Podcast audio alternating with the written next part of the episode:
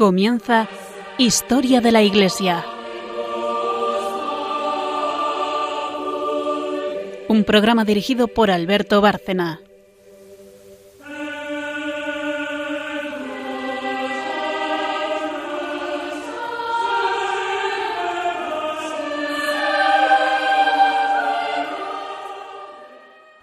Buenas noches, oyentes de Radio María y de Historia de la Iglesia.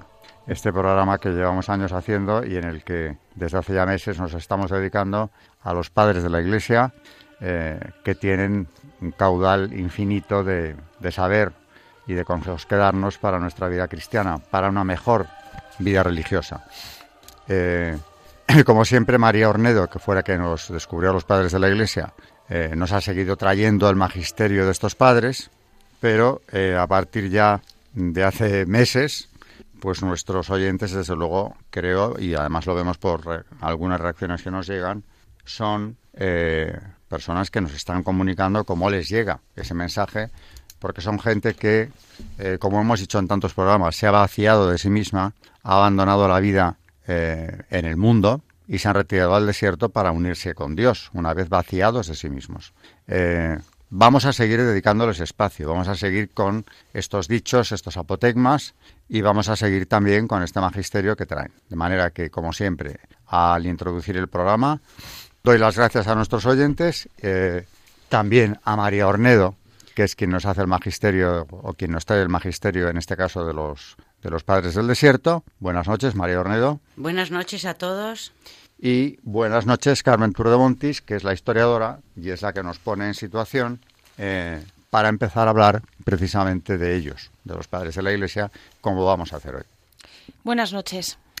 Bueno, tenemos una muy breve pausa. Hacemos siempre una muy breve, muy breve pausa y Carmen empieza con la parte histórica, nos pone en situación y una vez hecho esto, arrancamos ya, eh, cuando Carmen termina esa parte histórica, para quien no conozca a los padres del desierto o los conozca menos, incluso para quien los conoce, pero tiene que recordar exactamente en qué, en qué contexto estamos hablando. Una vez que ya ha hecho esa introducción histórica, tenemos otra pausa, viene el santo relacionado con el, con el tema del día que estamos tocando y a continuación, en la tercera sección siempre, vuelve a, a intervenir María Ornedo con el Magisterio que es eh, comentar y traer directamente los textos de estos padres, que bien son apotegmas, pueden ser conferencias, pueden ser cartas, pero todo ello nos llega. Es todo ello muy sencillo. Se aprende muchísimo de los padres de la Iglesia y eso es lo que ha hecho que les hayamos dedicado tanto tiempo desde hace ya meses que no recuerdo ni cuántos son.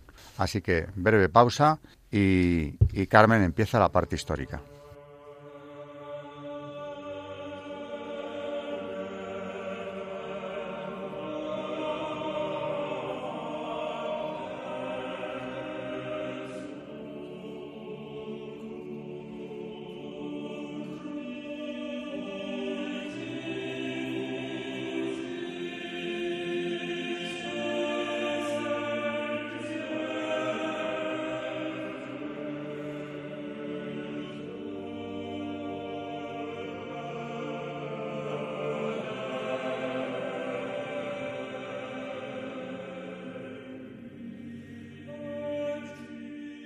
Están escuchando en Radio María Historia de la Iglesia, dirigido por Alberto Bárcena.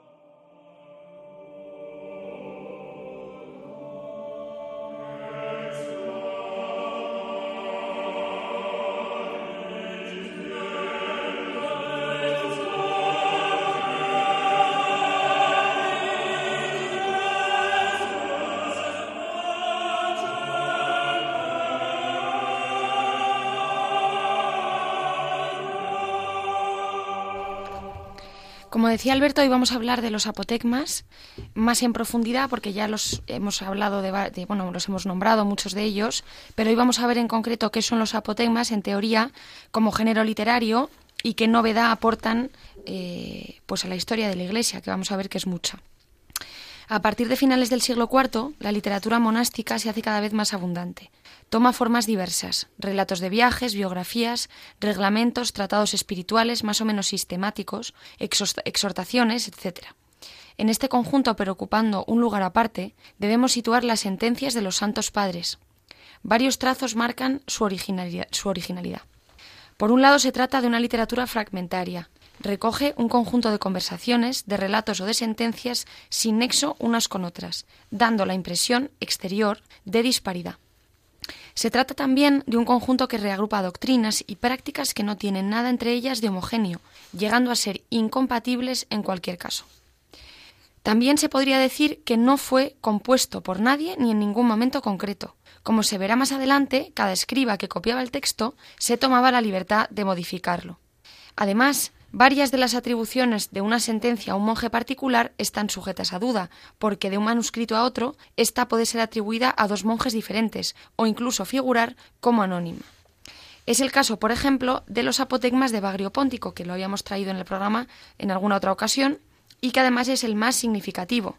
Siendo discípulo de Orígenes, es sospechoso en los medios anti-origenianos, no obstante, como se consideraba que poseer sus palabras podía ser edificante y sería por tanto perjudicial excluirlo, se reprodujeron sus enseñanzas, pero sin decir que eran suyas. Así que le ponían o un nombre de préstamo o bien de modo anónimo. No es casualidad ni solamente el género literario lo que hace de este libre un conjunto disparatado. Hay para eso una razón más profunda y que constituirá el aporte insustituible de los apotegmas a la literatura espiritual. Los primeros que abandonaron su ciudad o su aldea para ir a vivir al desierto se comprometían en una verdadera aventura. Para organizar su vida no disponían de la experiencia de ningún predecesor que les pudiese enseñar cómo vivir allí. No tenían ningún modelo a imitar, ni siquiera se podían apoyar sobre una literatura didáctica que los advirtiese de los obstáculos que encontrarían y que les enseñase, les enseñase el modo de superarlos.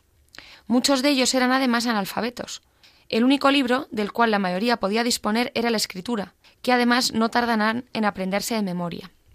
Pero la escritura es el libro de la revelación de Dios, no una guía para vivir en el desierto. Se necesitaba, por lo tanto, un manual de instrucciones que permitiese vivir en el desierto conforme a las escrituras y sin ilusiones. Este manual de uso, del cual no disponían, lo elaboraron ellas partiendo de su propia experiencia. Quizás nunca fue tan verdadero el proverbio que recuerda que es forjando como uno se vuelve herrero. Es, por lo tanto, a través de experiencias particulares, a veces felices, pero otras nefastas, que elaboraron poco a poco las grandes leyes de la vida espiritual en el desierto. De estas experiencias, las colecciones de apotegmas son el reportaje bruto y todavía sin sistematizar. Por ello, proporcionan una documentación única.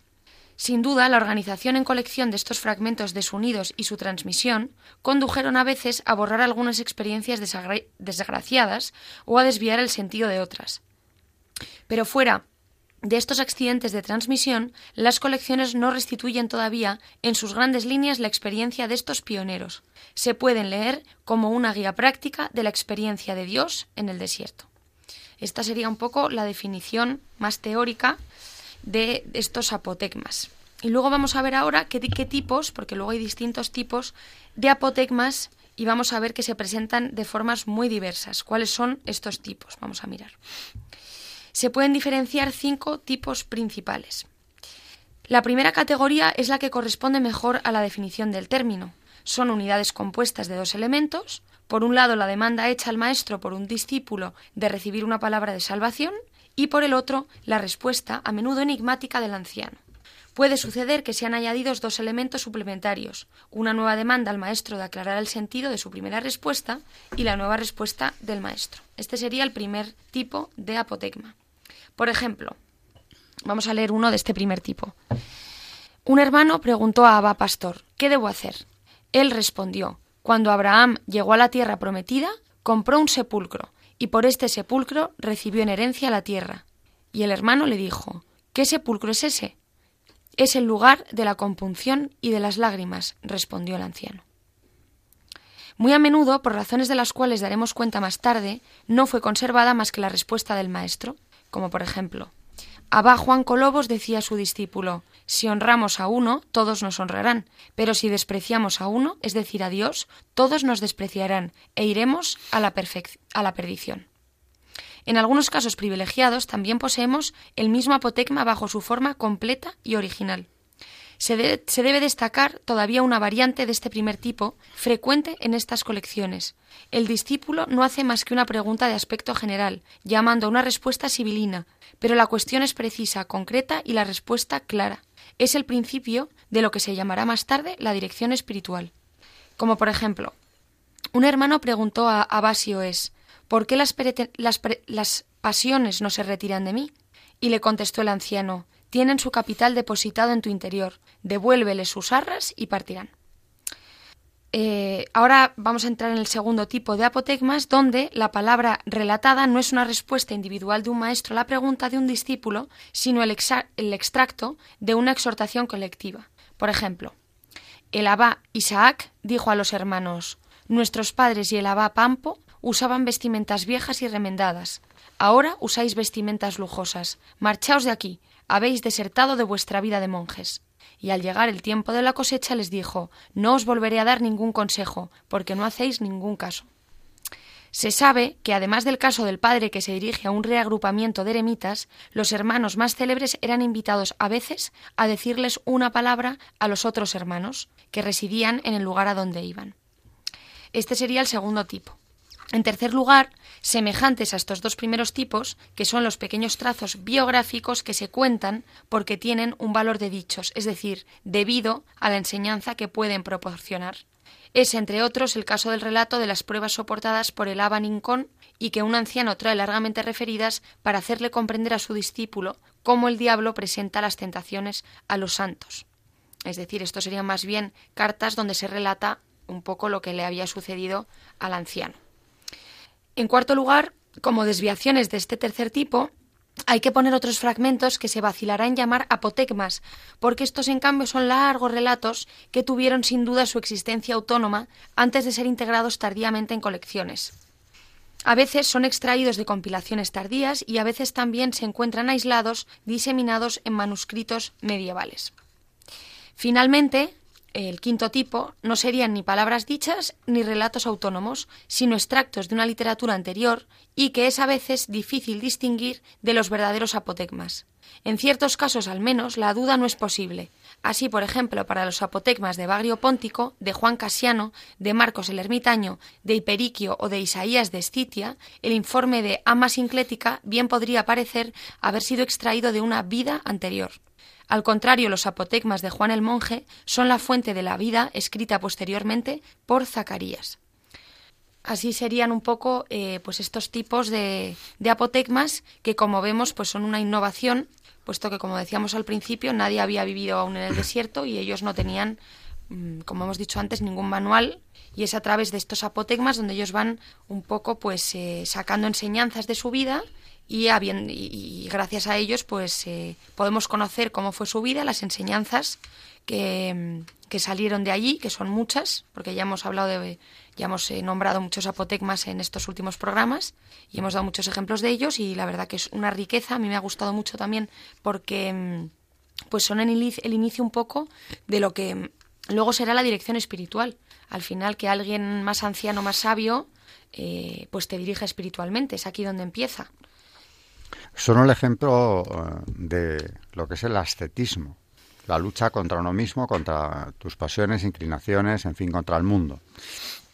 y realmente, eh, sobre todo es admirable lo que nos explican, pero lo es más aún si tenemos en cuenta que, como nos ha dicho Carmen, muchos de ellos no tienen formación. Eh, lo que tienen es una, una gran vocación de vida religiosa, es decir, de apartarse del mundo, de acercarse a Dios. Luego ellos, como dice Cristo en el Evangelio a María, decidieron quedarse con la mejor parte. O sea, su, su simple fe o esa intuición que dentro de ellos les decía que la verdad estaba en unirse a Dios, la máxima felicidad, es lo que les hace dejarlo todo y los hay de distintas extracciones. Aquí hemos visto eh, algunos padres del desierto que eran desde malhechores hasta gente mm, verdaderamente poderosa, económica y políticamente hablando, igual que las madres del desierto, ¿no? Por aquí han desfilado ya personajes de todo tipo, pero tienen en común que todos, sean de la extracción que sean, quieren ante todo esa unión con Dios. Y si esto lo contextualizamos una vez más, que nunca sobra, eh, en el tiempo, recordar que acaba de terminar eh, prácticamente el tiempo de las persecuciones, los siglos de, las persecuciones de los emperadores romanos, con todos los miles de mártires que habían dejado detrás, creando incluso un ideal del martirio, un ideal del martirio, eh, como la máxima forma de expresarle a Dios su amor y unirse a Él lo antes posible. Finalizada esta etapa, empieza la de los padres del desierto. Ya eso no se produce, o es más raro que ocurra. Entonces ellos lo que hacen es, eh, claro, no buscan la muerte, pero en realidad es un tipo de vida, el que nos siga estará de acuerdo, que se parece mucho a morir. Es lo que hoy, en un mundo hedonista como el nuestro, eh, mucha gente preferiría desde luego morirse o no sé qué otra solución antes de verse abocado a una vida en soledad, en pobreza, eh, con una compañía esporádica y a veces incluso muy infrecuente. Es decir, es lo contrario a lo que se practica hoy en día, al modelo que el mundo nos pone delante, lo que estos hombres del desierto están practicando. Y no podemos decir que sea porque vivían en tiempos de pobreza, porque estamos hablando del Imperio Romano nada menos, una civilización espléndida, luego ya del Imperio Bizantino, que es su continuación en Oriente, y en medio de todo ese esplendor cultural y de toda esa riqueza que aún había, surgen estos padres del desierto y se van a buscar a Dios. O sea que la enseñanza es enorme y, tiene además mm, un atractivo añadido, y es que es como las primeras palabras de un niño que empieza a hablar, porque ellos no tienen todavía grandes maestros detrás. A veces sí, y tienen estos directores espirituales que les enseñan, los abades, empieza la vida cenobítica, pero muchos de ellos parten de cero, como nos decía Carmen, hablando de su historia. Eh, empiezan a veces con experiencias nefastas, pero empiezan a experimentar en sus propias personas lo que es vivir en el desierto buscando nada más que una meta, que es la unión con Dios. De manera que la enseñanza, naturalmente, los resultados son enormes y es muy lamentable que se les conozca tan poco. Por eso creo que es importante esta labor que están haciendo a Carmen y María, sobre todo Carmen como historiadora, María como alguien que con su base teológica nos puede traer las enseñanzas de estos, de estos padres en el magisterio, que nos los están dando a conocer, y me incluyo porque yo soy el primero que de ellos sabía bien poco. Así que eh, yo no me canso aquí sentado de escucharlas cuando empiezan a hablar de la historia, y del magisterio de estos eh, padres del desierto, que además tienen mucho en común, pero tienen sus peculiaridades, sus diferencias, enfocan las cosas de una forma no siempre idéntica, aunque la búsqueda de Dios es la guía que tienen, pero lo hacen a su manera, lo observan a su manera, y cada uno tiene su estilo, su forma de escribirlo, pero realmente aquí toda la sabiduría que importa, la que nos lleva a Dios, prácticamente podríamos decir que está contenida. Hombre, no son los padres de la Iglesia, la Iglesia ha tenido doctores durante siglos también, eh, que forman parte de ese tesoro, del depósito sagrado de la Iglesia, pero es que eh, la labor de los padres es una parte importante también de ese tesoro, aunque sea una parte más sencilla si se quiere, también más desconocida. Yo creo que cualquiera que se familiarice con ellos, que los conozca, mm, se aficionará a leerlos y a seguirlos. Así que, bueno, la parte histórica nos lo ha contextualizado Carmen, para muchos será un recordatorio y para otros es algo completamente nuevo. Ahora, como siempre en el programa, y decía al principio, tenemos una breve pausa y viene un santo que también elige Carmen y lo trae aquí, que tiene relación con el tema que estamos tratando eh, en este programa, como siempre.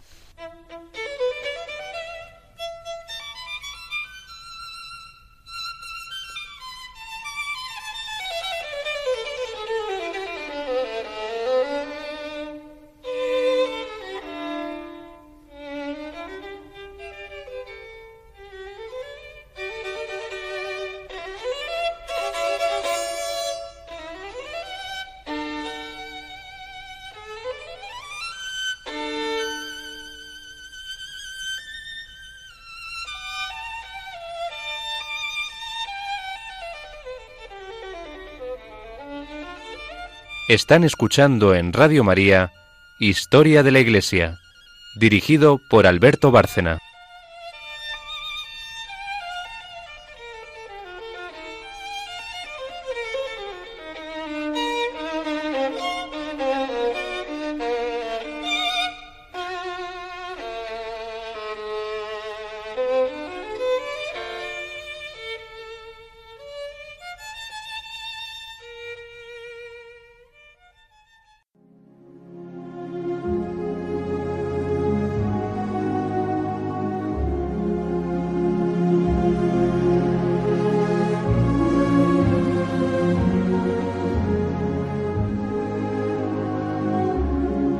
santos en la historia de la Iglesia.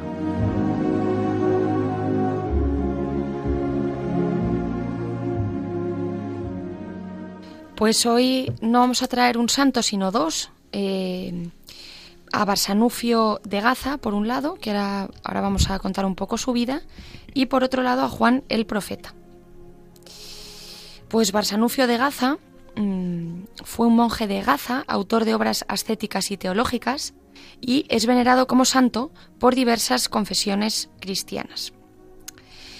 Fue un eremita nacido en Egipto que vivió durante 50 años en absoluta reclusión y soledad como esicasta, en una ermita y después en otro cerca del monasterio de San Seridón, en el desierto de Gaza, en Palestina. Escribió muchas cartas, 800 de las cuales se conservan, y muchas de ellas se dirigen a Juan el Profeta, del que hablaremos ahora, abad del monasterio de Merosala y maestro de Doroteo de Gaza. Ya mayor, convenció al emperador para que renovara el apoyo dado a la Iglesia de Jerusalén. Es del siglo V y, eh, en cuanto a su veneración, es venerado por la Iglesia con festividad en el martirologio romano el 11 de abril. Es patrón de Oria, en Brindisi, Italia, y su fiesta se celebra el 20 de febrero y el 30 de agosto. La Iglesia Ortodoxa lo venera el 6 de febrero del calendario juliano. Sus reliquias llegaron a Oria, Italia, en el año 850 llevadas por un monje. Fueron depositadas en la actual iglesia de San Francisco de Paula de esta ciudad. Durante una invasión musulmana se perdieron, pero fueron reencontradas tiempo después y llevadas a la Basílica de San Barsanofio. En Oria se le venera como patrón y protector de la ciudad contra las invasiones. Y como decíamos, eh, se han encontrado una gran cantidad de cartas eh, que se escribía con Juan el Profeta, que también era llamado Juan el Venerable o Juan de Gaza, y también es de finales del siglo V, y fue un monje, un monje basilio, anacoreta y eremita palestino, abad del monasterio de Merosala y maestro de Doroteo de Gaza. Es venerado también como santo por varias confesiones cristianas. Vivió como ermitaño en una cueva en silencio y oración y se le atribuían dones de profecía y ciencia infusa, por lo que se le consideró como profeta. Con fama de traumaturgo, visitó Jerusalén por invitación del patriarca. Durante 18 años hasta su muerte, fue amigo de Barsanufio de Palestina, con quien intercambió, como decíamos, numerosas cartas. Según la tradición, predijo la fecha de su muerte, pero la, la, pospuso dos semanas a petición de Elías, su sucesor como abad, para poder explicarle cómo tenía que regir el monasterio. Así que, pues estos dos mmm, monjes del siglo V, que tienen mucho en común y que forman parte también de estos padres del desierto.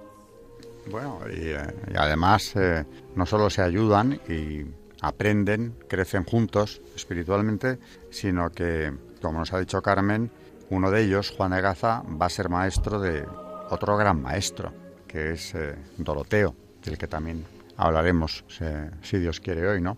María sabrá, pero me parece que toca Doroteo, San Doroteo, ¿no? Sí, y también hemos traído las cartas de Barsanufio y Juan a Dositeo o acerca de él.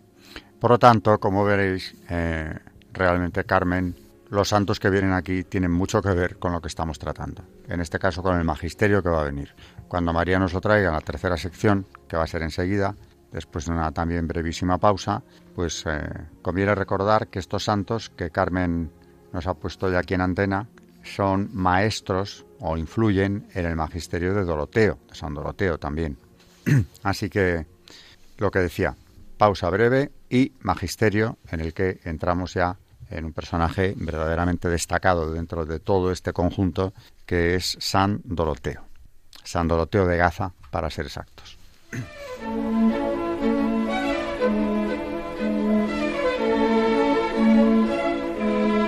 El Magisterio de la Iglesia.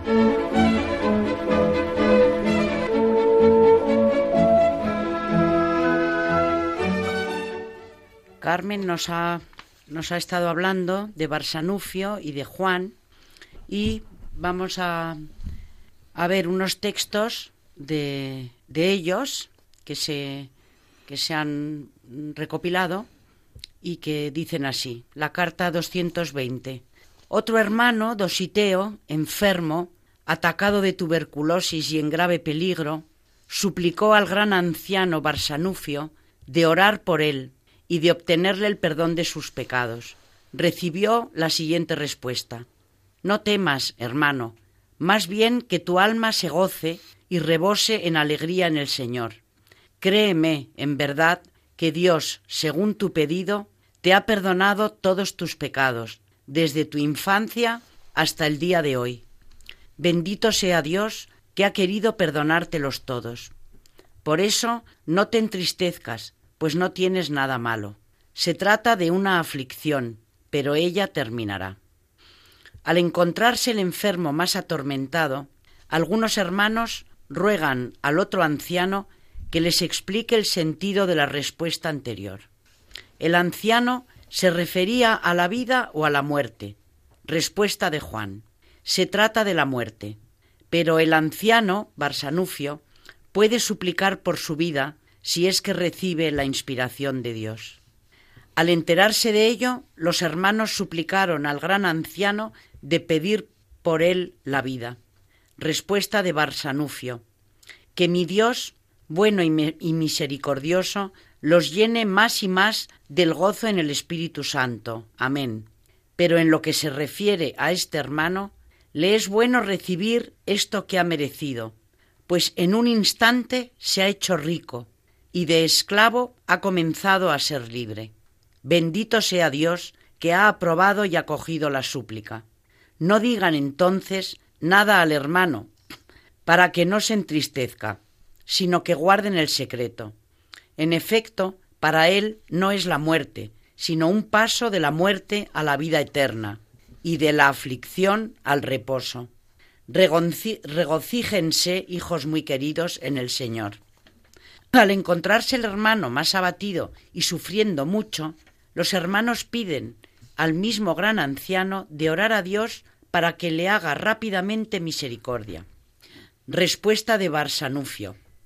He aquí por qué su trabajo se ha prolongado, para que la oración hecha por él no quede sola. Dios ha hecho y hará lo que es útil por las oraciones de los santos. Amén. Después de esta respuesta, el hermano se apagó en la paz. Bueno, pues estos eran unas mm, eran unos escritos de Barsanufio y Juan Adositeo y ahora vamos a continuar, que ya en nuestro último programa habíamos comenzado con alguna, con las conferencias de Doroteo de Gaza y empezamos con la número 6, no debemos juzgar al prójimo. Hermanos, si recordamos bien los dichos de los santos ancianos y los meditamos sin cesar, nos será difícil pecar, nos será difícil descuidarnos. Si como ellos nos dicen no menospreciamos lo pequeño, aquello que juzgamos insignificante, no caeremos en faltas graves. Se lo repetiré siempre. Es por las cosas pequeñas el preguntarse, por ejemplo, ¿qué es esto? ¿Qué es aquello? Que nacerá en el alma un hábito nocivo y nos pondremos a subestimar incluso las cosas importantes. ¿Se dan cuenta de qué pecado tan grande cometemos cuando juzgamos al prójimo? En efecto, ¿qué puede haber más grave? ¿Existe algo que Dios deteste más y ante lo cual se aparte con más horror? Los padres han dicho, no existe nada peor que el juzgar y sin embargo es por aquellas cosas que llamamos de poca importancia por lo que llegamos a un mal tan grande. Si aceptamos cualquier leve sospecha sobre nuestro prójimo, comenzamos a pensar, ¿qué importancia tiene el escuchar lo que dice tal hermano? ¿Y si yo lo dijera también? ¿Qué importa si observo lo que este hermano o este extraño va a hacer? Y el espíritu comienza a olvidarse de sus propios pecados y a ocuparse del prójimo. De ahí vienen los juicios, maledicencias y desprecios, y finalmente caemos nosotros mismos en las faltas que condenamos.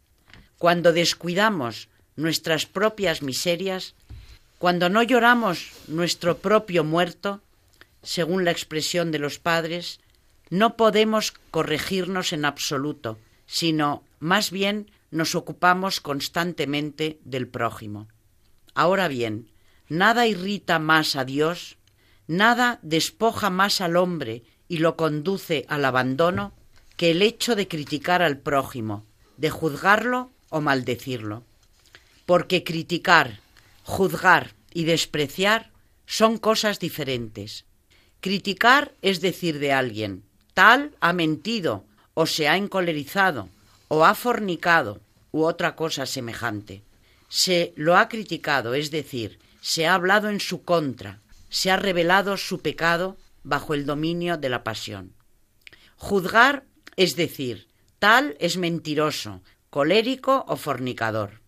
Aquí juzgamos la disposición misma de su alma y nos pronunciamos sobre su vida entera, al decir que es así y lo juzgamos como tal. Y es cosa grave, porque una cosa es decir, se ha encolerizado, y otra es colérico, pronunciándose así sobre su vida entera. Juzgar sobrepasa en gravedad todo pecado, a tal punto que Cristo mismo ha dicho, Hipócrita, sácate primero la viga de tu ojo, y entonces podrás ver claro para sacar la paja del ojo de tu hermano. Ha comparado la falta del prójimo a una paja y el juzgar a una viga. Así de grave es juzgar, más grave quizá que cualquier otro pecado que podamos cometer. El fariseo que oraba y agradecida, agradecía a Dios por sus buenas acciones, no mentía, decía la verdad. No es por eso por lo que fue condenado. En efecto, debemos agradecer a Dios por cualquier bien que podamos realizar, puesto que lo hacemos con su asistencia y su ayuda. Luego no fue, luego no fue condenado por haber dicho no soy como los otros hombres. Lucas 18:11. No, fue condenado cuando vuelto hacia el publicano agregó ni como ese publicano. Entonces fue gravemente culpable, porque juzgaba a la persona misma de ese publicano, la disposición misma de su alma, en una palabra su vida entera, y así el publicano se alejó justificado, mientras que él no.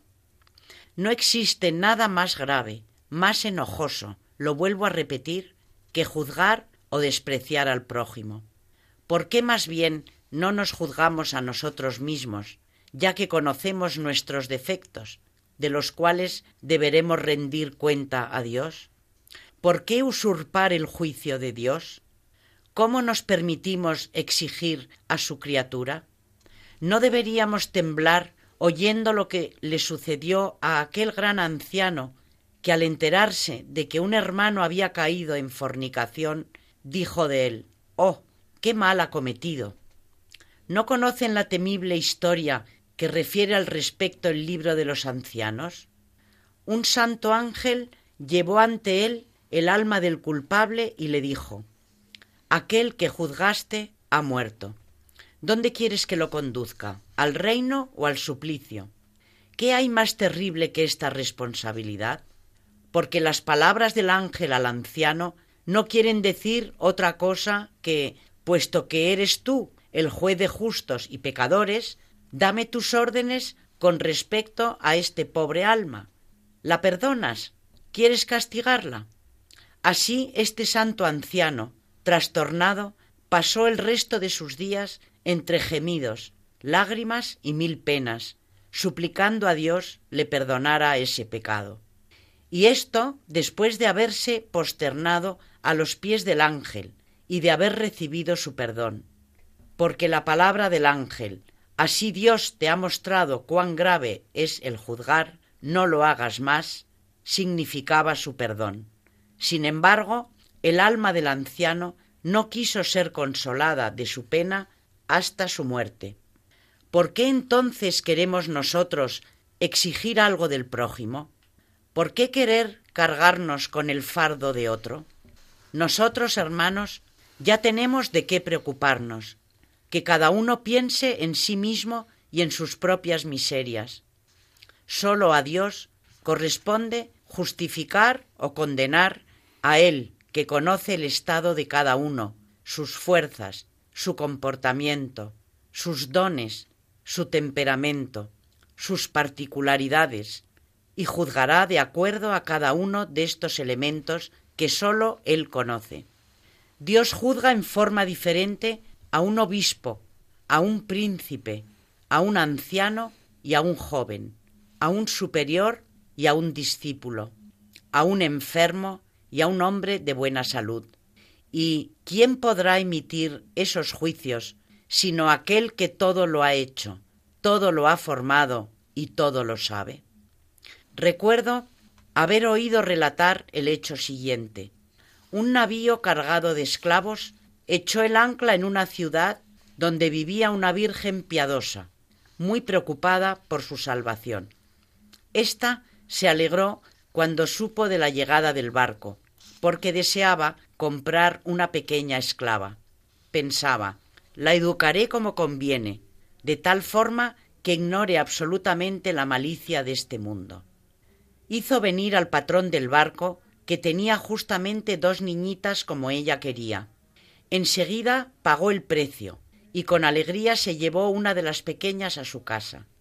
Apenas se había alejado la piadosa mujer, una miserable comediante salió al encuentro del patrón y viendo a la otra niña que lo acompañaba, quiso comprarla. Se entendieron por el precio, pagó y se fue, llevándose consigo a la niña. Vean, hermanos, el misterio de Dios, vean sus juicios. ¿Quién podrá explicarlo? La piadosa Virgen que tomó esa pequeña la crió en el temor de Dios, la formó en las buenas obras, le enseñó todo sobre la vida monástica, en una palabra, le hizo conocer el buen aroma de los santos mandamientos de Dios. La comediante, por el contrario, tomó a la desdichada para hacer de ella un instrumento del diablo. ¿Qué otra cosa podría enseñarle esa arpía más que la perdición de su alma? ¿Qué podríamos decir nosotros de este horroroso reparto? Las dos eran pequeñas, las dos fueron llevadas para ser vendidas sin saber a dónde iban. Y he aquí que una de ellas se encontró en las manos de Dios y la otra en las del diablo.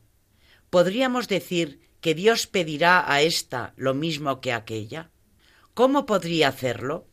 Y si las dos cayeran en la fornicación o en otro pecado, aunque la falta fuera idéntica, ¿podríamos decir que las dos recibirán el mismo juicio?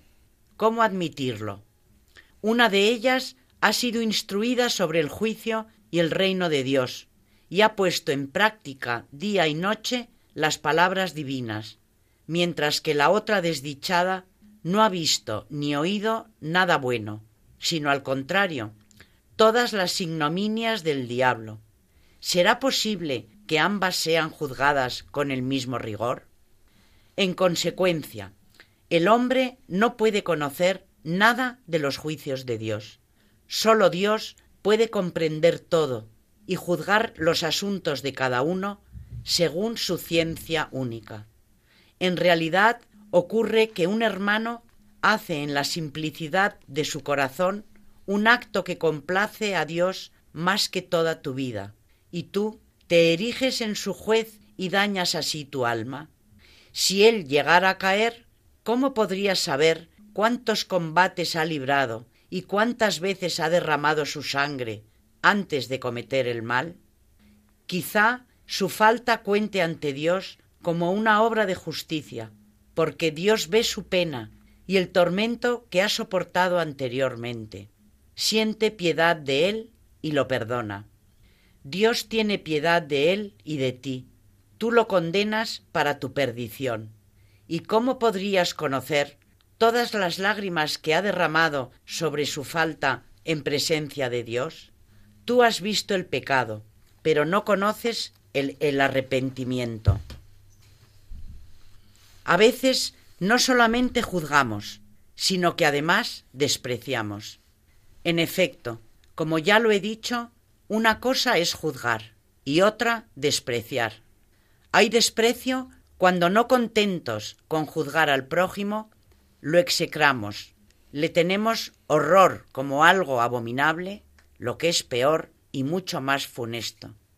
aquellos que quieren ser salvados no se ocupan de los defectos del prójimo, sino siempre de sus propias faltas, y así progresan. Tal era aquel monje que viendo pecar a su hermano decía gimiendo Desdichado de mí, hoy él y mañana seguramente seré yo. Vean qué prudencia, qué presencia de espíritu, cómo ha encontrado la forma de no juzgar a su hermano. Al decir seguramente seré yo mañana, se inspiró en el temor y la inquietud por el pecado que esperaba cometer, y así evitó juzgar al prójimo. Pero no contento con esto, se ha humillado por debajo de su hermano, agregando Él ha hecho penitencia por su falta, pero yo no la hago, ni llegaré a hacerla, seguramente no, porque no tengo voluntad para hacer penitencia. Vean, hermanos, la luz de esta alma divina. No sólo ha podido abstenerse de juzgar al prójimo, sino que se tiene por inferior a él. Y nosotros, miserables como somos, juzgamos a diestra y siniestra, sentimos aversión y desprecio cada vez que oímos o sospechamos cualquier cosa. Y lo peor es que no contentos por el daño que nos hemos hecho a nosotros mismos, nos apresuramos a decir al primer hermano que encontramos, ha pasado esto y esto otro, y le hacemos mal también a él, echando el pecado en su corazón. No tememos a aquel que dijo, ay de aquel que haga tomar a su prójimo una bebida impura. Pero hacemos el trabajo del demonio y no nos preocupamos, porque ¿qué puede hacer un demonio sino perturbar y dañar? Es así como colaboramos entonces con los demonios, no sólo para nuestra perdición, sino también para la del prójimo. Aquel que daña a un alma trabaja con los demonios y los ayuda, así como aquel que practica el bien trabaja con los ángeles santos. ¿De dónde proviene esta desdicha sino de nuestra falta de caridad? Si tuviéramos caridad acompañada de compasión y pena, no prestaríamos atención a los defectos del prójimo según la palabra. La caridad cubre una multitud de defectos y la caridad no se detiene ante el mal, disculpa todo, etc. 1 Corintios 13, 5, 6. Luego, si tuviéramos caridad, ella misma cubriría cualquier falta y seríamos como los santos cuando ven los defectos de los hombres. Los santos, ¿acaso son ciegos por no ver los pecados? ¿Quién detesta más el pecado que los santos? Sin embargo, no odian al pecador, no lo juzgan, no lo rehuyen. Por el contrario, lo compadecen, lo exhortan, lo consuelan, lo cuidan como a un miembro enfermo, hacen todo para salvarlo.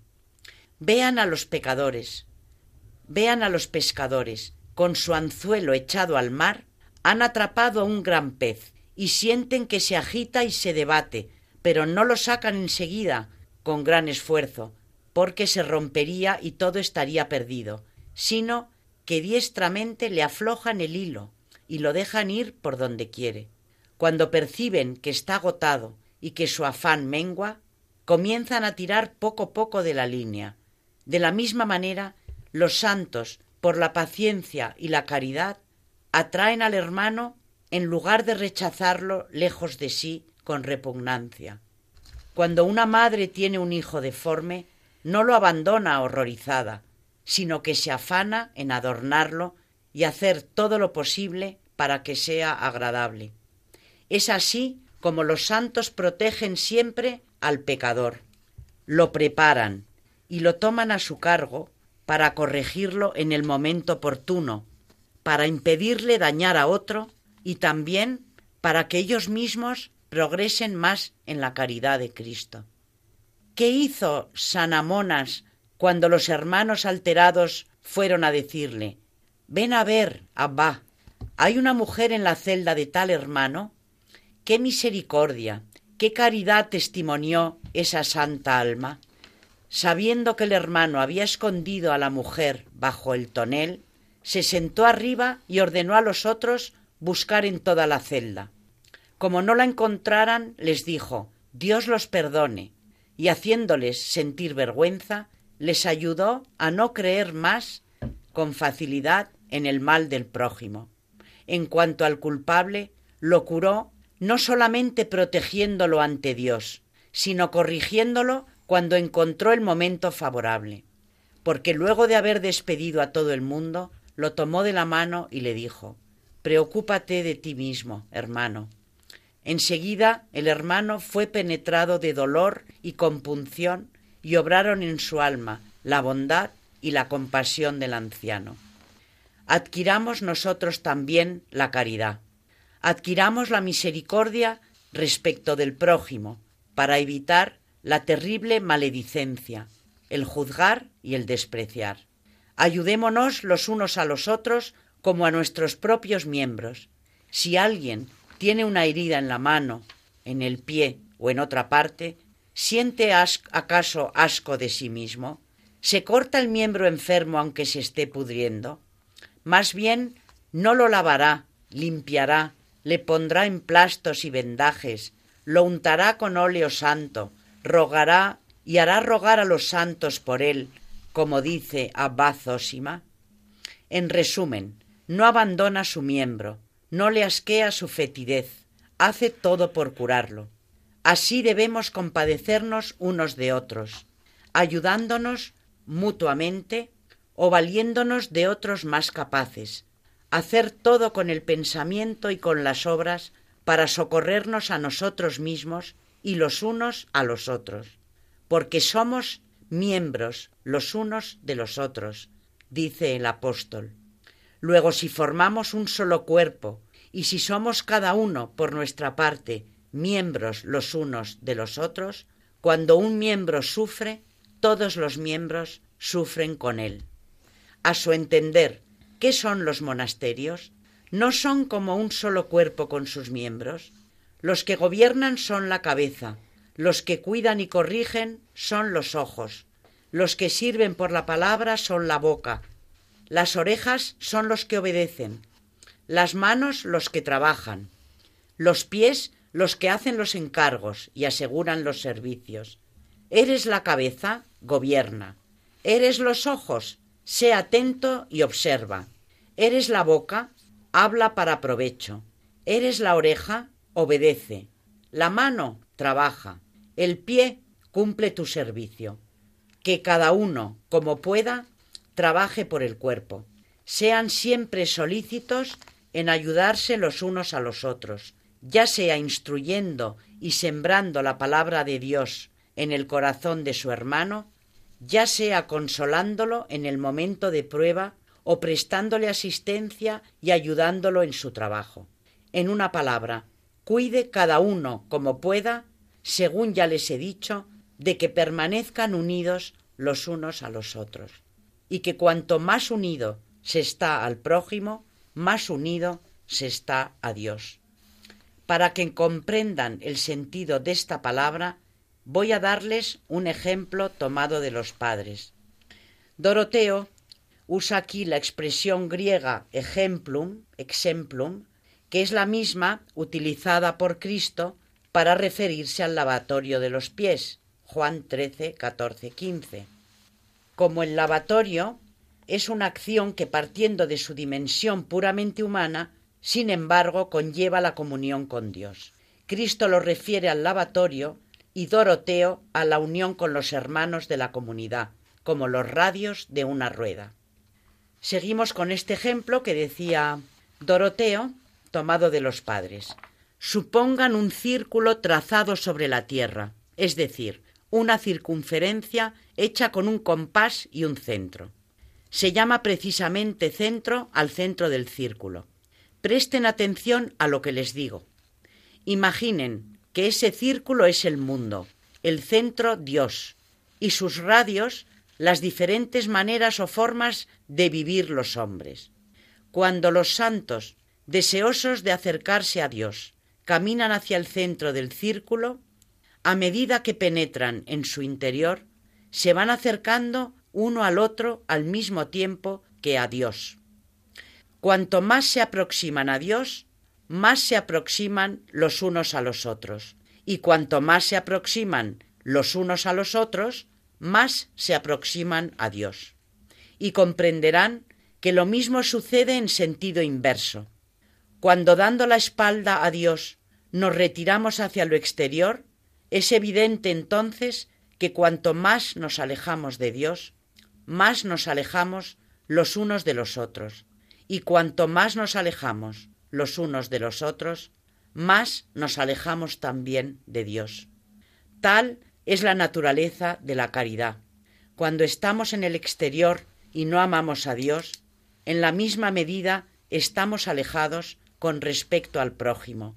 Pero si amamos a Dios, cuanto más nos aproximemos a Dios por la caridad, tanto más estaremos unidos en caridad al prójimo. Y cuanto estemos unidos al prójimo, tanto lo estaremos a Dios. Que Dios nos haga dignos de comprender aquello que nos es provechoso y realizarlo, porque cuanto más nos preocupemos por cumplir diligentemente lo que entendemos, más nos dará Dios su luz y nos enseñará su voluntad. Bueno, pues se nos ha ido el tiempo, pero verdaderamente ha merecido la pena porque esto no es una conferencia, es un tratado de teología, eh, es un desarrollo de la, de la carta de San Pablo a los romanos. Eh, aquí, desde luego, tenemos muchísimo que comentar. De hecho, cita, la, cita a San Pablo, porque, claro, hablando de la caridad, eh, bueno, es, es una conferencia impresionante. Yo me he quedado con una frase que había subrayado cuando estaba oyéndote, ¿no? Y que creo que, que resume bastante pues lo que lo que ha dicho y, y, cómo no le damos importancia a la gravedad de nuestras de nuestras obras porque esto es una meditación gravísima para cualquiera ¿no? nada irrita más a Dios nada despoja más al hombre y lo conduce al abandono que el hecho de criticar al prójimo juzgarlo o maldecirlo bueno esto es una frase entre muchas pero es que todo lo que ha dicho toda esta conferencia la verdad es que me hubiera gustado tener mucho más tiempo para comentarla y ir punto por punto, porque es como una encíclica, va punto por punto para poderla comentar, porque la enseñanza que hay aquí, esto sí que es magisterio, desde luego clarísimo, accesible a cualquiera y que si lo meditáramos de vez en cuando nos cambiaba la vida. Bueno, tendría mucho que decir yo sobre esto que, que nos has traído, pero efectivamente se nos ha ido el tiempo. Bien ido, porque creo que esto cualquiera que lo haya seguido eh, habrá aprendido, se habrá quedado con algo o con bastante de ello, pero, pero claro, el tiempo es el tiempo y en la radio más, así que nos hemos quedado sin, sin más. Seguiremos con ello y yo creo que si tuviéramos tiempo en el próximo programa quizá de volver con las conferencias de este santo, a lo mejor, a lo mejor, si vemos hueco, podríamos comentar algo de lo que hemos visto hoy o de lo que hemos oído hoy aquí. Eh, muchísimas gracias María por este magisterio deslumbrante riquísimo, lleno de matices y a la vez tan simple y que nos sirve tanto para nuestra vida y para acercarnos a Dios.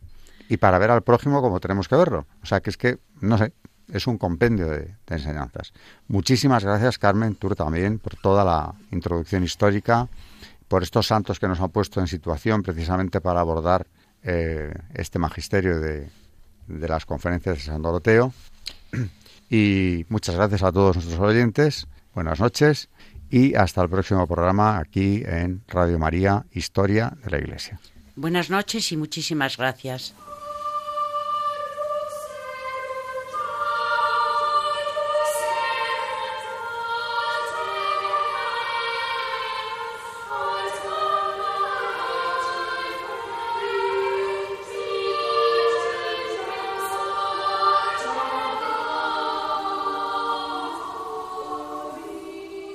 Han escuchado Historia de la Iglesia, un espacio dirigido por Alberto Bárcena.